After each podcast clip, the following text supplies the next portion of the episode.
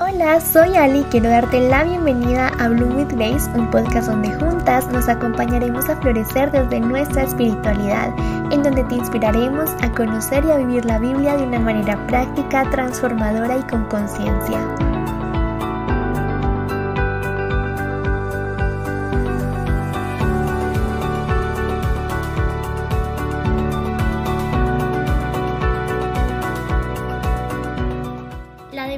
Por mucho tiempo se ha considerado como un tema tabú. Hablar acerca de florecer en medio de ella puede ser un tema incomprensible. Así que en nuestro episodio número 16 vamos a hablar junto a Lina Maya acerca de la depresión, cómo florecer en medio de ella y cómo Dios obra en medio de un proceso de depresión.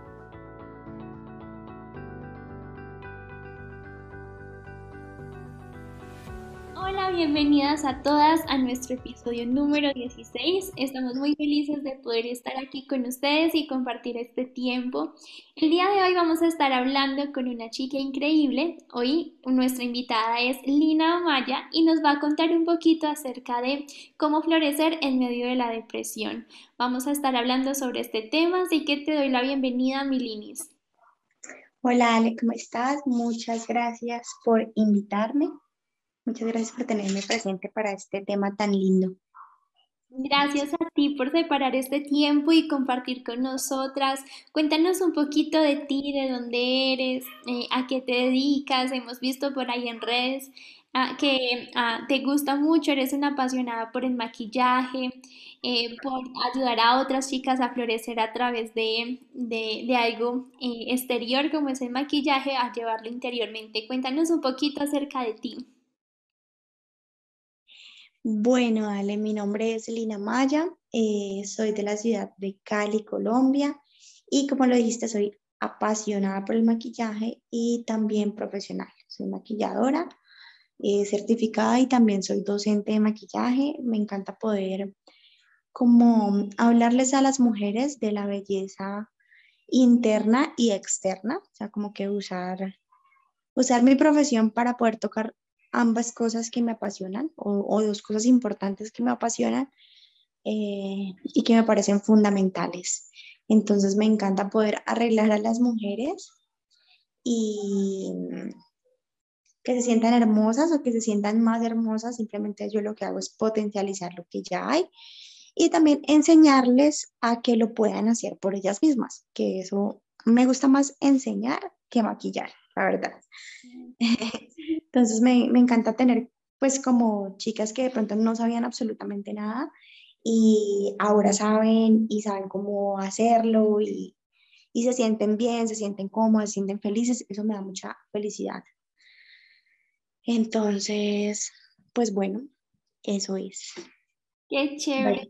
Yo estoy segura que has acompañado a muchas mujeres a ser parte de, este florecer y quiero agradecerte por em, arriesgarte y también por separar este tiempo para hablar sobre este tema tan importante que es la depresión.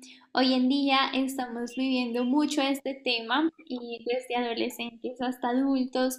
Eh, entonces, ah, para comenzar un poquito, hemos visto que en la Biblia, cuando hemos estudiado muchas historias de la Biblia, hay muchos personajes que pasaron por depresión en, su, en sus vidas, en sus historias. Así que tú cómo crees que puedes la depresión desde una perspectiva Bueno, eh, justo lo que tú dijiste era lo que pensaba decir. Eh, realmente la depresión creo que también ha sido como un tabú eh, de pronto en la iglesia, porque lo que dicen muchas personas, o ya no tanto, pero todavía sigue como en algunas corrientes cristianas, pero muy religiosas, es que una persona que está deprimida no está bien con Dios, eh, porque como que las dos cosas no pueden ir de la mano, o que si está deprimido es por algo, eh, algo pasó o algo hizo, o es por un pecado, o sí, en general, como que la depresión es sinónimo de que no tienes una buena relación con Dios, no estás teniendo una buena comunión, no estás eh, haciendo las cosas de pronto correctamente y por eso estás atravesando por eso. Pero en la Biblia vemos cosas totalmente diferentes y vemos que muchísimas personas atravesaron por depresión, incluso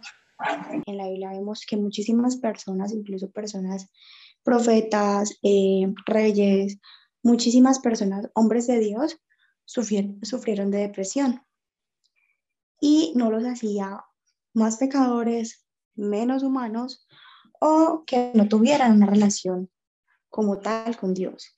Entonces creo que hay que empezar a normalizar este tipo de temas mm, dentro de la iglesia y también a implementar ayudas de pronto profesionales porque en muchos lugares también no se busca ningún tipo de ayuda profesional, porque asumen que buscar una ayuda profesional es decir que de pronto están rechazando a Dios o de pronto están diciendo inconscientemente que Dios no sirve o que orar no sirve. Simplemente la depresión. Ajá, o que no creen en los milagros, cosas como eso. Ajá, sí, pero Dios puede obrar un milagro a través de de una persona, de una ciencia, como me pasó a mí.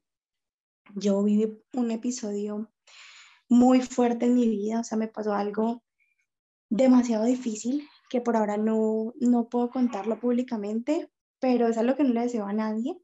Y el milagro que, que Dios hizo, lo hizo a través de una persona, a través de un terapeuta, psicólogo que creía en él y que me hablaba con respecto a la psicología, a la terapia, técnicas y cosas que podía usar, pero también que me ayudó a reparar mi fe. Entonces, pienso que los milagros también vienen a través de eso, de personas, de ayudas, de lugares, de poder alzar la mano y que alguien escuche y atienda. ¿Sí? Total, que, que, Dios usa todas las herramientas posibles y crees que podemos comenzar a normalizar el hablar de esto? Porque de hecho muchos suicidios se ven en la iglesia por el hecho de que no se habla de ello, ah, que como de pronto hay un juicio, un juicio de valor sobre, sobre hablar de estos temas, de pronto se evitan, se esconden y cuando uno menos piensa, eh, pues no se tomaron como las alternativas. No, digamos, la persona que estaba pasando por un tiempo así no se sintió escuchada, no se sintió apoyada.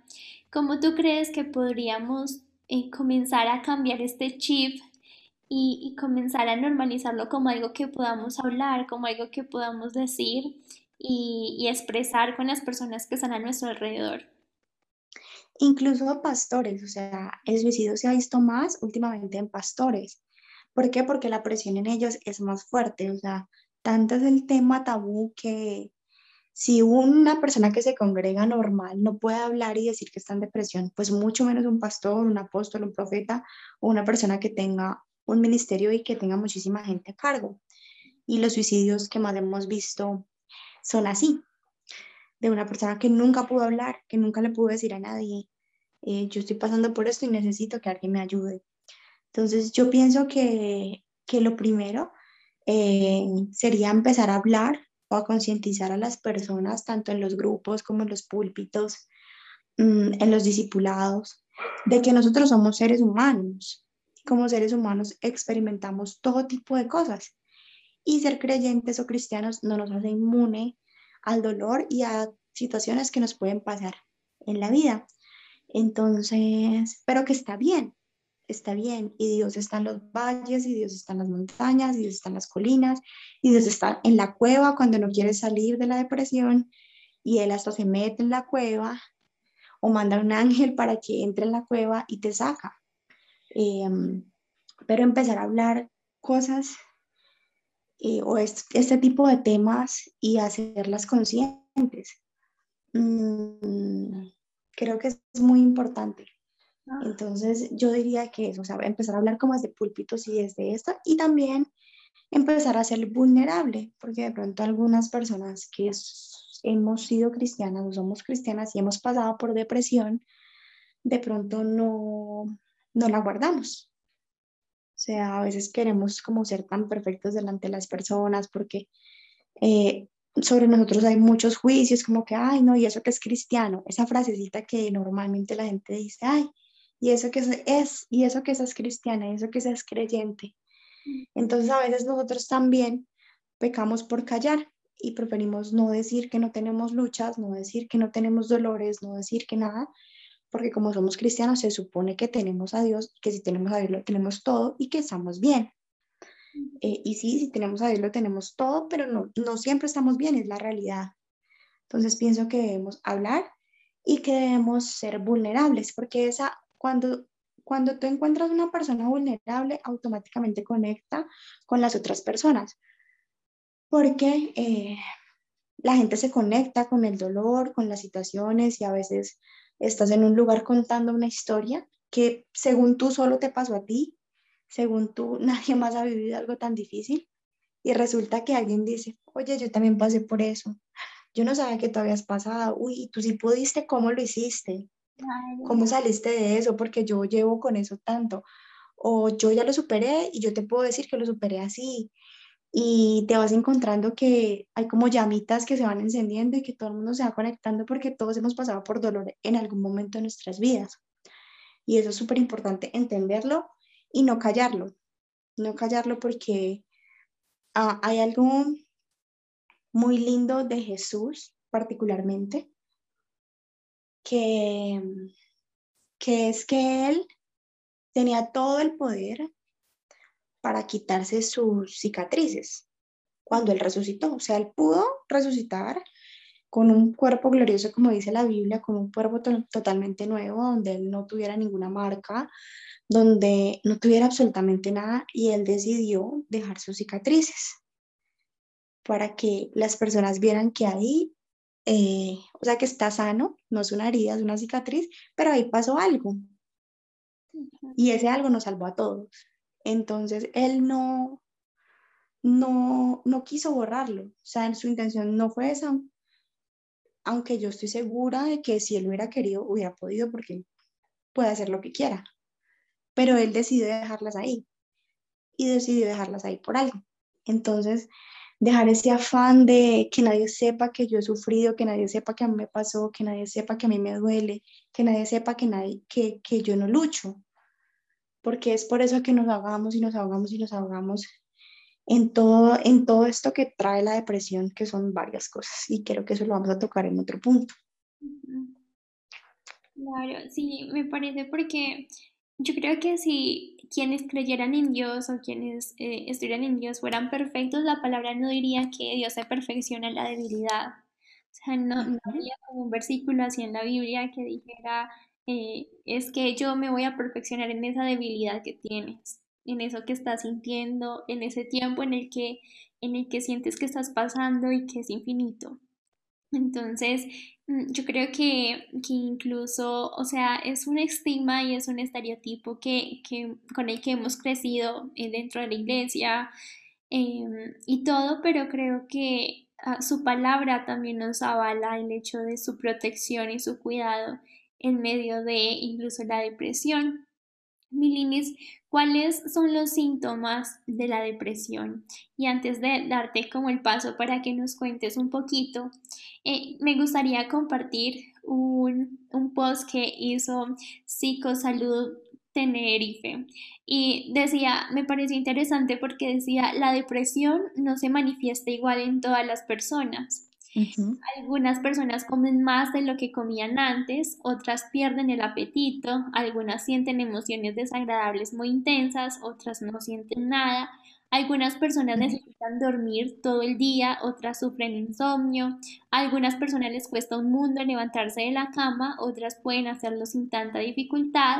Algunas personas hablan de lo que les pasa y otras guardan silencio. Algunas lloran mucho y otras sienten que ni siquiera pueden llorar. La depresión no es igual para todas las personas y, terminaba diciendo, y si cambiamos el juicio por la comprensión, y me pareció muy interesante porque siempre hemos estigmatizado que eh, la depresión se presenta de una manera o, o es, ah, es como algo muy fijo, pero bueno, ahorita te doy paso para que nos contestes un poquito esta pregunta. Ah, bueno, sí, pues básicamente yo iba a decir también lo mismo, o sea, mejor dicho, me estás quitando las palabras de la boca, eh, porque eso también es un, eso es un estigma, lo que tú decías, o sea, no sé si has visto una imagen que circula por redes sociales de la cara de, de este señor que era como comediante, actor, pero que siempre hacía comedia y, y, que ponen una persona así como remo y dicen como, como la gente piensa que se ve la depresión, como realmente es. Y ponen una foto de él sonriendo, bueno, en una de sus películas cuando estaba haciendo reír a, unos niños, la del doctor. Entonces, eh, digamos que decir, una persona está deprimida porque llora, porque no hace nada, porque no come, ah, porque se viste de negro, es, es algo de otra época, o sea, es algo antiguo, obsoleto totalmente, porque hay personas que pueden estar deprimidas y pueden sonreír todo el día, pueden ser el más gracioso del grupo, pueden hacer full ejercicio, eh, pueden, puede parecer como que tienen una vida saludable, un estilo de vida buena o hábitos, pero nadie sabe lo de nadie cuando llega al cuarto y a puerta cerrada nadie sabe lo que pasa. ¿Sí? Entonces yo siento que, digamos que los síntomas eh, serían más como los extremos. Pienso que no sentir nada y sentir mucho es, es un síntoma de alerta, porque no puedes estar demasiado, demasiado triste y tampoco puedes decir, no me importa nada y no siento nada. Y no importa lo que pase, a mí nada me mueve porque yo ya no siento nada. Algo está pasando. Eh, dormir muchísimo, 9, 10, 11, 12 horas para olvidarte y desconectarte de la realidad, del mundo, de todo lo que pasa. Y no dormir nada y tener insomnio noche tras noche, tras noche, tras noche. Eh, o sea, como que los extremos me parecen que, me parece que hacen una alerta porque no están bien. O sea, no está bien. Entonces creo que debemos como que guiarnos más que todo, más que todo por eso y no por, no, es que parece, es que se viste de negro, es que escucha, escucha música emo, es que, no, porque a veces las personas que parecen más felices son las personas que necesitan más ayuda. Y ya, también eso. Sí, yo creo que eh, también hay un, estereotipo que se comenzó a crear que te daba depresión por no tener plata o por, no sé, por alguna situación en específico, pero al pasar de los tiempos nos hemos dado cuenta de que no, de que a unas personas más millonarias y que aparentemente uno siente que lo tiene todo y que son súper exitosas, eh, también tienen depresión. Entonces, no hay como como un detonante específico. Por ejemplo, hay algo que se usa mucho que cuando uno dice estoy triste o, eh, siento que tengo depresión o lo expresa con alguien, una de las respuestas de las personas siempre es, pero lo tienes todo, tienes de hecho tienes todo y eso agrava también la situación porque la persona se siente que, no le están escuchando, que no sienten esta empatía, porque incluso quien siente depresión muchas veces puede ni siquiera saber por qué la siente. Ajá, exactamente. Y eso no es, una, no es una respuesta, no es una buena respuesta porque es minimizar el dolor de la otra persona. ¿Cómo así? Pues, o sea, porque no tienes ningún motivo para estar triste. Y la persona ya ahí por completo se cohíbe de cualquier cosa que pudo haber dicho, expresado o de cualquier forma de pedir ayuda y levantar la mano. Total. Milini, yo sé que ya hablamos un poquito de esto, pero ¿tú crees que un cristiano puede sentir depresión?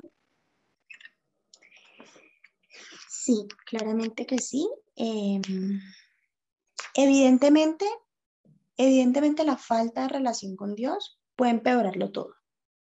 O sea, e-, es evidente que sí porque en nuestro corazón hay un vacío que no puede llenar nada.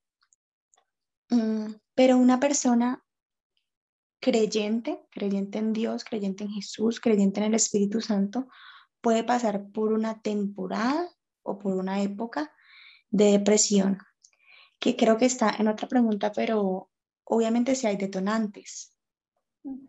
que lo que yo pienso es que la depresión es una lucha, como el alcohol y de pronto Dios saca a alguien del alcohol, pero esa persona se tiene que cuidar de no estar en lugares de pronto que puedan ser tentación para él, de no estar con personas de pronto que todo el tiempo estén ofreciéndole, ofreciéndole trago, porque esa fue su vida pasada, porque eso a él lo llama de alguna manera, es una debilidad.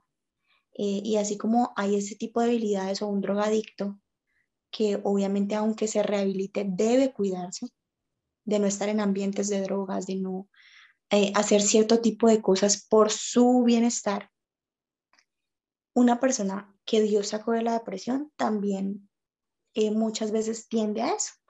Tiende a no irse a los vicios, a no irse por lo sexual, pero siempre tiende como a, volver a esa tristeza que de pronto tenía antes de conocer a Dios. Em, y, y, eso me pasó mucho a mí. Realmente yo te puedo decir que yo de la depresión es, fui sana desde hace dos años. A pesar de que el año pasado pasé el peor año de mi vida y me pasaron 10.000 cosas que no le deseo absolutamente a nadie, lo manejé de una manera increíble, gracias a Dios, Jesús y el Espíritu Santo. Mm, pero yo pensaba que si algo así me pasaba me iba a morir y no me morí. Y, y, fue espectacular sentir eso, o sea, como que fue pucha, sentir que tengo la victoria, que fue algo real, que pasó de verdad, que puedo seguir. O sea, eso es algo increíble, pero yo conozco a Dios hace 10 años o sea que ocho años estuve con depresión. Eh, no, no los ocho años permanentes, pero pues en temporadas de mi vida sufrí demasiada depresión, aún yendo a la iglesia, aún siendo líder, aún conociendo a Dios, aún estudiando teología, o sea, muchas cosas, ¿sí? Entonces sí lo puedes sufrir, mm, pero también hay que entender que Dios está en esos momentos. La Biblia dice que tú estás en, en mi luz, o sea, que no me puedo esconder de ti estás en la luz y en la oscuridad. Y eso no, probablemente es literal, digamos que sí, el, el sol y la luna, pero también es espiritual. Está en los momentos buenos, en los momentos malos, en los momentos donde lloras, en los momentos donde no quieres ni siquiera hablar con él. Yo voy a lanzar un libro a final de año, si Dios quiere, que se llama Florecer me enfoco mucho en los pensamientos y me enfoco mucho en la depresión, en depresión y ansiedad. Eh, y, y hay una parte donde yo digo que es importante llorar, que es importante tener como malos momentos. De hecho, científicamente las lágrimas son algo que necesita el cuerpo y Dios creó el cuerpo de manera perfecta. Eh, y obviamente si tú botas lágrimas, o sea, todo lo que tú botes en tu cuerpo es porque necesita ser botado, necesita salir. Entonces, pero, pero, pero entender que tú puedes llorar con Dios, que tú puedes estar triste con Dios y no necesariamente si estás triste estás mal con Él. Y no necesariamente si estás triste estás lejos o si, o, o si estás triste es porque hiciste algo, porque eres culpable o porque eres un pecador o porque Obviamente que cada persona sabe si hizo algo, si de pronto su conciencia lo está culpando, si de pronto... Pero igual, o sea, para todo hay perdón, porque la Biblia dice que el único acusador es el diablo. Así que si hiciste algo y te sientes acusado, no es Dios que te está acusando. Lo hiciste, pides perdón y ya, pero no es Él el que te está acusando. Entonces, eh, pues yo creo que es más que todo eso, o sea, como sí, los que están con Dios pueden sentir eh, o pasar por momentos de depresión, es simplemente entender que eso no te aleja de Él, que eso no, porque estés pasando por eso, no te pone una barrera o una distancia. Claro, y yo creo que en esos momentos de depresión es muy difícil hablar de afirma la palabra de Dios en tu vida, que es siempre lo que eh, las personas dicen o aconsejan. Y, y aún en esos momentos en los que es difícil como afirmar la palabra de Dios, el gozo del Señor, todas estas cosas, creo que muchas mm. Veces incluso eh, tan solo el callar, el callar y de pronto sentirse abrazado por Dios, o sea, sentir la seguridad de que de que, mira, muchas veces las personas no necesitan muchas palabras, sino sentirse escuchados, sentirse abrazados. Y, y, yo creo que eso es lo que hace Dios. Y Él nos abraza en esos momentos. Y, y en esos momentos en los que es tan difícil poner la palabra de Dios, es tan difícil afirmar la palabra de Dios. Es como la fe, cuando uno está pasando por un momento de angustia y le dicen, pero tenga fe, es una palabra que uno dice, pero Dios, ¿cómo voy a tener fe? Es muy difícil aplicarlo. Pero, pero creo que eh, creo que en esos momentos de dificultad de sentirse abrazados por Dios y, y sentir que no será para siempre, sino que la gracia de Dios va a traer nuevos tiempos, nuevas temporadas. Sí, así es. Milinis, ah, ¿puede haber algo que detone la depresión? Sí, sí, totalmente. Eh, pueden haber muchas situaciones, o sea, de pronto uno puede tener un sentimiento de pronto de tristeza, de vacío como constante y como lleva tanto tiempo, de pronto no se da cuenta, no, no sé, lo omite, no le pone tanta atención, pero, pero obviamente hay situaciones muy duras que pueden detonar completamente eh, la depresión, cosas como relaciones, ruptura de relaciones, perder a alguien, sea un novio, un esposo, un familiar, em, o sea, por muerte o por separación, por, por ruptura de una relación, es una de las cosas más difíciles, más, más, más difíciles y es la causa, la mayor causa de depresión en este momento, las rupturas.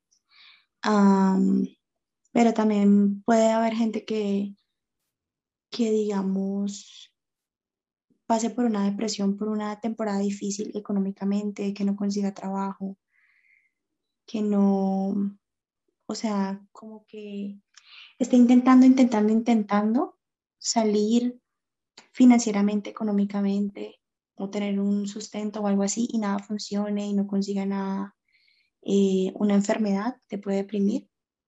Conozco gente que tenía cáncer y no sabía y estaba bien.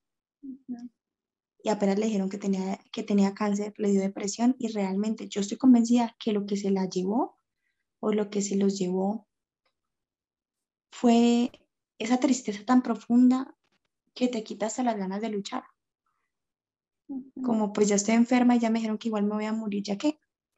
Y las personas se dejan morir porque no hay otra explicación para que hayan tenido la misma enfermedad y cuando no sabían estaban relativamente bien.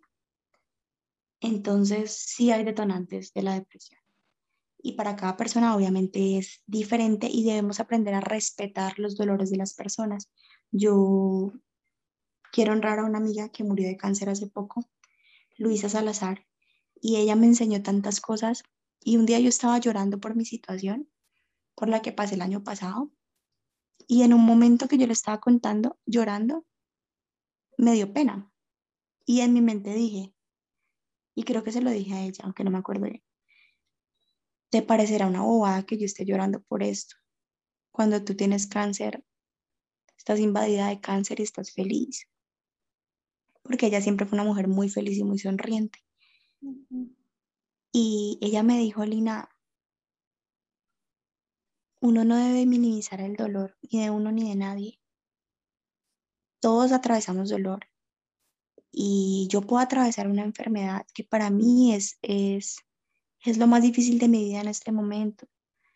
Pero para ti eh, una separación, pero para otro una quiebra financiera.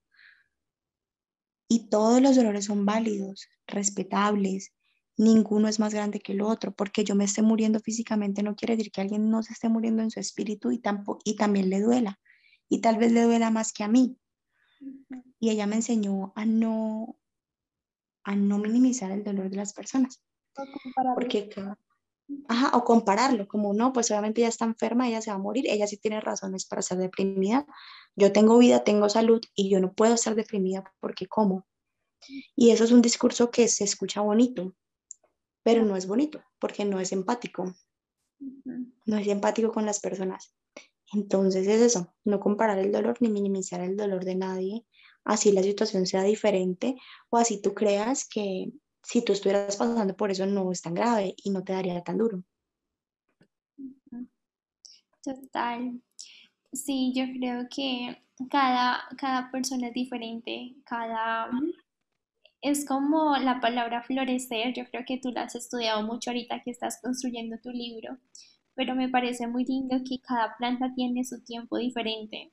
Ajá, exactamente. De hecho hay un capítulo de eso.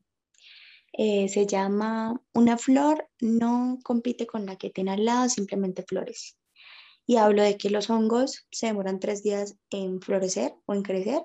Un roble se demora 80 años, pero así como se demora 80 años, dura 200 años. Unos hongos durarán una semana. Entonces todos, todos tienen su época.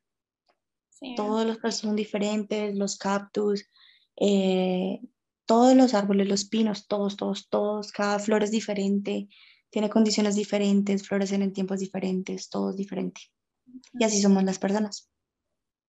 Total. Sí, yo creo que cuando comenzamos a comparar nuestro dolor con el de otro, nos cohibimos de sentir nuestro propio dolor. Y, y ahí, ahí ah, eso es muy peligroso porque cuando nos cohibimos o es como cuando intentas hacer mucha presión y presión hasta que un momento ya no soportas la presión y explota. Explotas, ajá y, así puede pasar cuando eh, en la comparación trae el hecho de silenciar el propio dolor de uno. Así es. Para ir terminando, gracias por, por tu gran tiempo de, compartirnos y sé que este tema bendice a muchas de las chicas que nos escuchan eh, cada semana en los episodios. Quiero hacerte una pregunta que va a unir dos y, y yo sé que esta pregunta suena un poco contradictoria y es cómo florecer en medio de la depresión. Porque cuando uno está pasando por un tiempo de depresión nunca piensa que va a florecer, uno piensa que es infinito, que va a durar para siempre y los pensamientos son más fuertes que uno.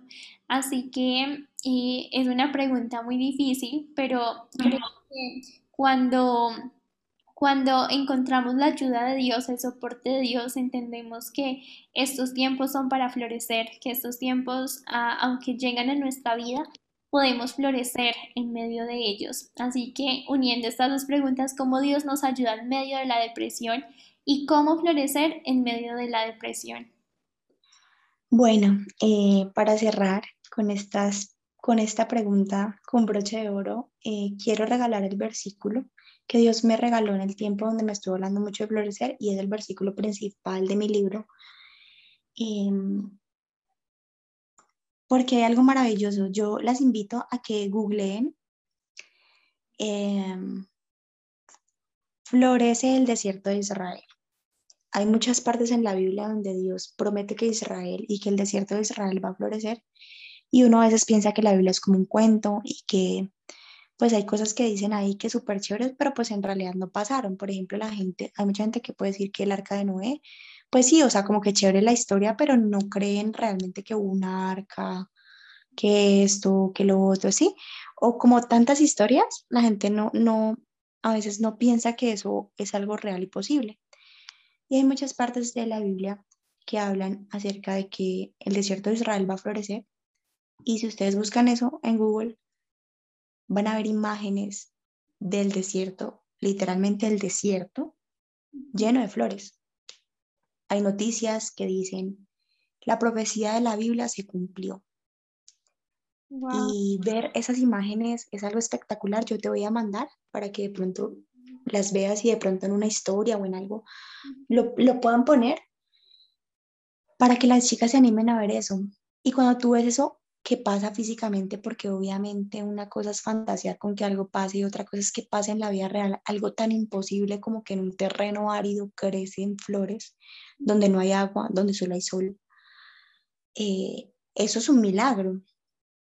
Y, eso, y eso es lo que Dios quería hablarle a, a su pueblo y a nosotros cuando siempre prometió que Israel iba a florecer. O sea, básicamente uno ve esas fotos y uno dice, si, e, si, eso, si eso fue lo que hizo con el desierto literal, ¿qué no puede hacer conmigo?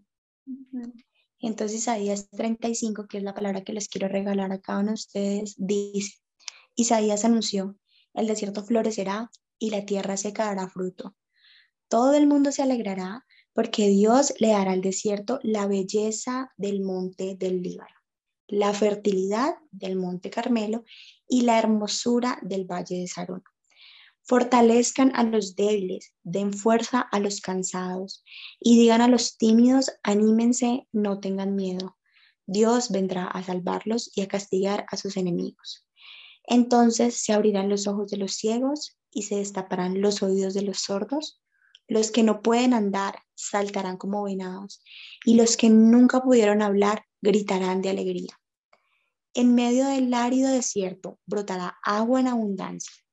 En medio de la tierra seca habrá muchos lagos, manantiales, crecerán cañas y juncos donde ahora habitan los chacales. En pleno desierto habrá un sendero que se llamará camino sagrado. Este camino es para los israelitas que han estado prisioneros, pero que Dios va a liberar. Quiero que escuchen esto con toda la atención y que lo tomen como una promesa para ustedes. Entonces ellos entrarán a Jerusalén cantando con mucha alegría. Para siempre vivirán felices. Se acabará el llanto y el dolor y solo habrá alegría y felicidad. En otra versión dice, se alejará de ti el luto y la tristeza.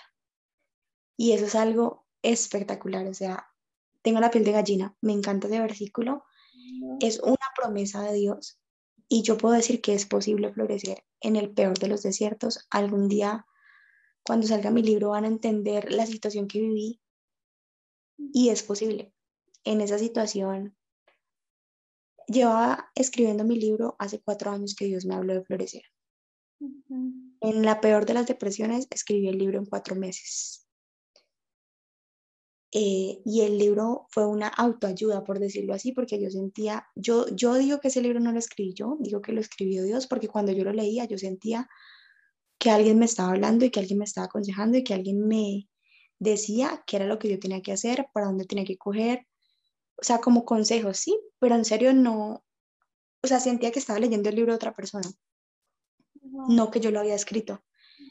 Eh, entonces es posible, es posible florecer de cualquier situación y como dice esa palabra, se alejará de ti el llanto y la tristeza, se alejará de ti el luto, se alejará de ti el dolor, se alejará de ti y solo habrá alegría y paz, que ese es el deseo de Dios para cada uno de nosotros. A pesar de las aflicciones que enfrentemos en el mundo, que obviamente no van a ser quitadas, pero esa alegría, esa felicidad, esa victoria siempre va a ser lo que Dios anhela para sus hijos. Y ya. Eh, creo que es un versículo muy especial porque literal refleja esas temporadas en las que pensamos que no vamos a florecer.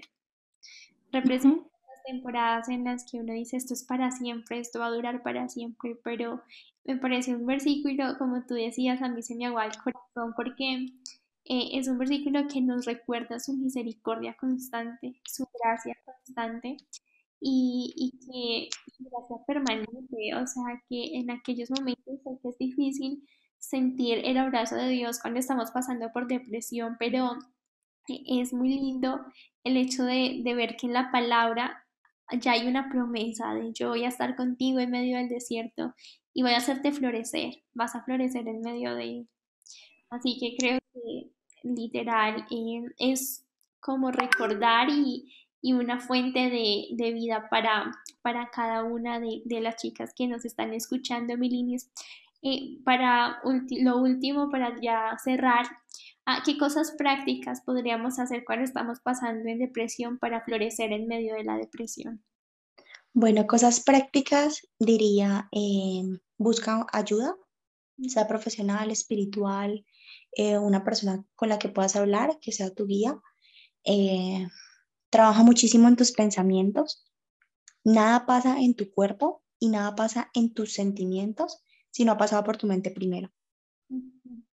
Entonces a veces decimos, es que yo soy un mar de emociones. No somos mares de emociones, somos mares de pensamientos. Entonces, para esto yo pongo un ejercicio muy práctico a las personas que guío de pronto en procesos de depresión y es eh, que compren una libretica y que empiecen en esos tiempos difíciles a escribir cada uno de sus pensamientos, porque a veces no somos conscientes de todas las cosas que estamos pensando. Cuando tú lo escribes y lo pasas en un papel, por ejemplo, cuando yo hice ese ejercicio, yo decía, pucha, yo pienso todo eso, todas esas cosas tan malas, tan feas, tan horribles de mí, de las personas, de Dios, yo pienso esas cosas porque en serio no era consciente. Entonces, cuando tú escribes, eh, tú puedes ser consciente de lo que está en tu mente. Y eso que está en tu mente está enfermando tus sentimientos y está enfermando hasta tu cuerpo, si ya lo estás sintiendo físicamente. Y lo otro, después de haberlo eh, escrito, eh, como detectado, entonces empieza a buscar, por decirlo así, como contras. En la Biblia hay la respuesta para todo. Realmente la Biblia es un libro súper completo que incluso personas que no creen en Jesús como Salvador o no son religiosas eh, la estudian para, para de pronto saber cómo ayudar o para diferentes técnicas como tal. Y, y, y, necesitas empezar a hacer como una lista que te permita desbaratar esa mentira. A veces decimos, es que yo quiero eliminar este pensamiento negativo. La cosa es que los pensamientos no se eliminan, se reemplazan. Entonces, estás tratando, tratando, tratando de eliminar algo que nunca se va a ir. Pero si tú lo reemplazas por otra cosa, pues ya va a estar la otra cosa y eh, que va a reemplazar esa anterior que no te gusta, que no está bien o que no es una buena creencia. Entonces, por ejemplo, en mi lista yo puse que yo no puedo. Yo no puedo nada, yo soy incapaz, eh, no puedo absolutamente nada, todo me sale mal y no, nunca puedo, no puedo, no puedo, no, o no puedo sobrevivir a esta situación, no puedo, no puedo, no puedo. ¿En qué parte de la Biblia dice que yo sí puedo? En Filipenses 4 dice que todo lo puedo en Cristo que me fortalece. Entonces yo hago como dos columnas. Eh, mi pensamiento, no puedo. ¿Qué dice la Biblia? Que yo todo lo puedo en Cristo que me fortalece. Eh, mi pensamiento, no soy valiosa. Eh, ¿qué dice la Biblia? Que para Dios yo algo más que las piedras preciosas, dice Isaías.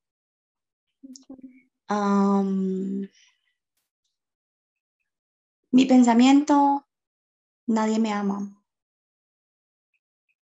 ¿Qué dice la Biblia? Con amor eterno te amado, por eso te sigo con fidelidad. Y así, vamos cambiando cambiando, cambiando, cambiando el pensamiento. Es algo de trabajar en ti, es algo de trabajar en tu mente y es algo que requiere un poco de esfuerzo, no voy a decir que no. No viene por osmosis, no viene por, no sé, me siento y ya mm, medito 10 minutos y ya mi mente ya está bien y, y ya, ya, ya no tengo pensamientos negativos y todo lo que pienso es lindo y todos son flores. No, hay que hacer algo pero yo te aseguro, te aseguro, te aseguro, te aseguro que si lo haces, cambia tu mente, cambia tu vida, cambia tu mente, cambia tu realidad. Eh, y que mejor que cambiarla con la palabra de Dios.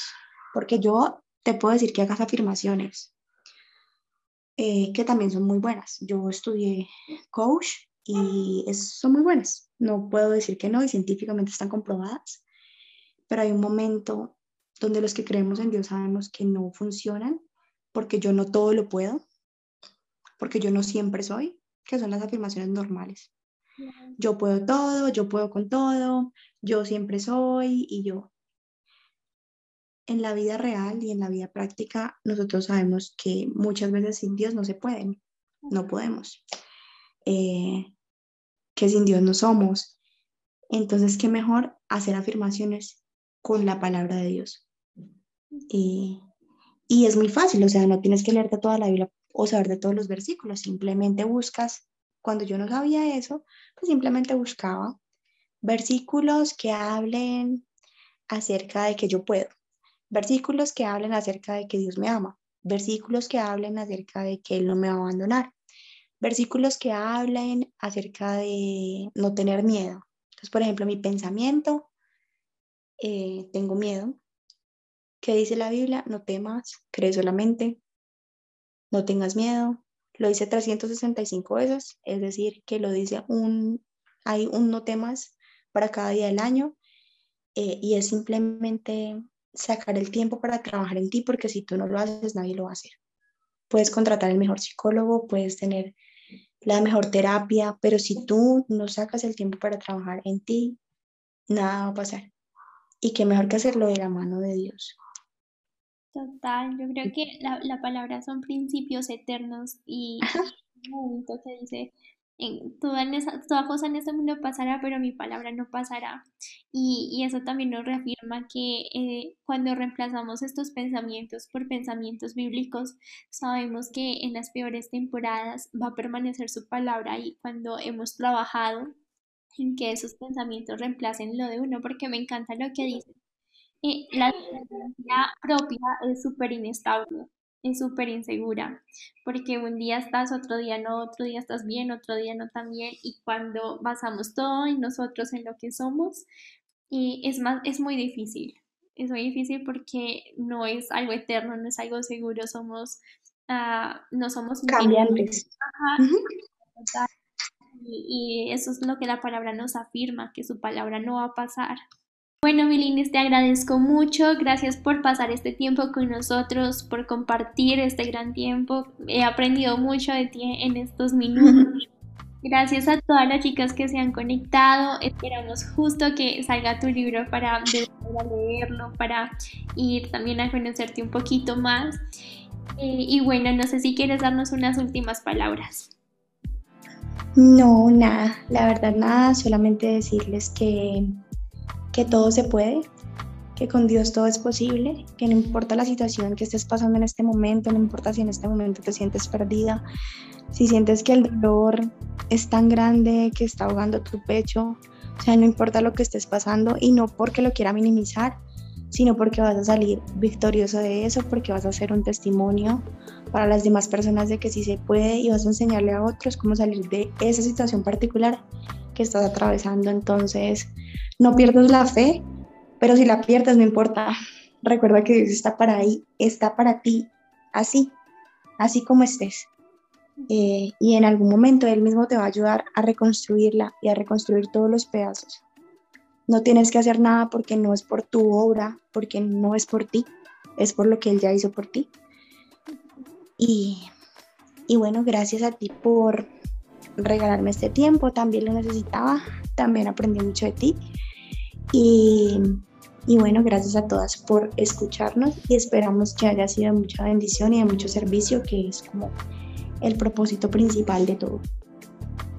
Gracias, muchas gracias Milinis por inspirarnos a través de tu historia y por también acompañarnos a florecer en el proceso. Gracias a cada una de las chicas que se han conectado en este tiempo, les invitamos a que no se pierdan nuestro próximo episodio. Recuerden que salen todos los días lunes con invitados súper especiales. Nos vemos y un fuerte abrazo. Chao, chao. Si aún no eres parte de nuestra comunidad, te invito a que puedas unirte a través de Instagram como bloomwg.podcast, en donde podrás encontrar recursos devocionales, estudios bíblicos, testimonios, talleres y muchas cosas más. Realmente estaremos muy felices de conocerte.